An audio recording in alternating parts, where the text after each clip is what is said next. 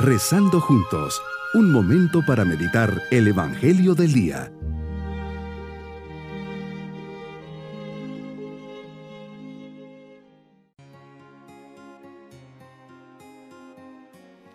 Mi bendición al comenzar este día viernes de la novena semana del tiempo ordinario. Dios está presente al comenzar este día, por eso le dedicamos este tiempito. Gracias Señor por tu presencia y tu acción en mi vida. Gracias porque sé que eres un Dios cercano a mí, que me conoces, me comprendes y sobre todo me amas.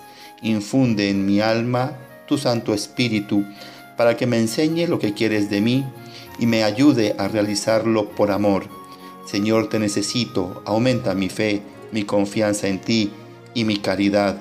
Aparta de mí todo aquello que me aleja de ti, perdona mis pecados. Meditemos en el Evangelio de San Marcos capítulo 12 versículos 35 al 37. Hoy Jesús nos habla del testimonio sobre tu origen y al referirte al Salmo dejas claro que David fue inspirado por el Espíritu Santo y te lo aplicas manifestándote como el Mesías. Como en el templo tomas la palabra a través del sacerdote que predica y lo primero que me pides es el acto de fe en ti. Te oigo como te oía la muchedumbre, con mucho agrado, descubriendo a lo largo de tu predicación tanto los señalamientos como los requerimientos de lo que personalmente me estás diciendo. Reflexiono cómo estás avalando en el Evangelio el Salmo de David como inspirado por el Espíritu Santo, lo que me lleva a apreciar que es inspirado por Dios. Cada versículo, texto que leo en la Biblia no es solo palabra humana, es divina. Para un judío de su tiempo, el aprendizaje de la escritura y de la ley constituía algo muy importante. Quienes estudiaban las escrituras esperaban conocer bien el momento de la salvación de Dios, que era prometida a través de los profetas. Así como los judíos se apoyaban en los profetas, los primeros cristianos se apoyaban en la enseñanza de los apóstoles para conocerte más, amarte más y así alcanzar la salvación. Y yo, si San Pablo me escribiera de manera exclusiva a mí estas palabras, tú en cambio persevera en lo que aprendiste y en lo que creíste, ¿qué haría? Esta pregunta me la debo hacer, no como un condicional que haría. San Pablo y toda la escritura está dirigida a mí personalmente. ¿Qué significa para mí perseverar en lo que aprendí y en lo que he creído? Sé que tú principalmente me has dado un mandamiento, el mandamiento del amor. Creo que eres el Señor, que eres el Salvador del mundo, que todos los días te ofreces por mí en el sacrificio de la misa que estás presente en la Eucaristía, que me esperas en el sagrario. Todo eso lo sé. Y entonces lo creo y lo vivo por convicción.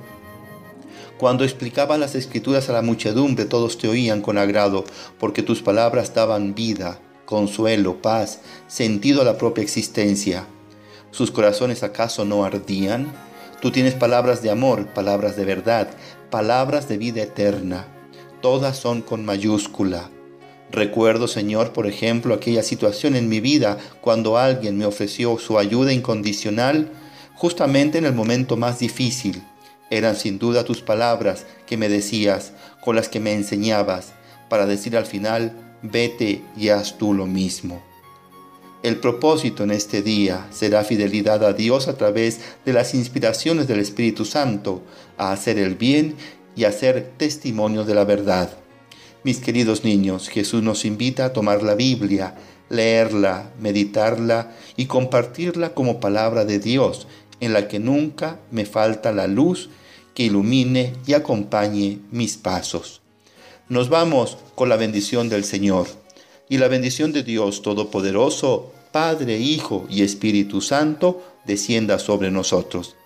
Que el Señor nos acompañe y nos proteja bonito día.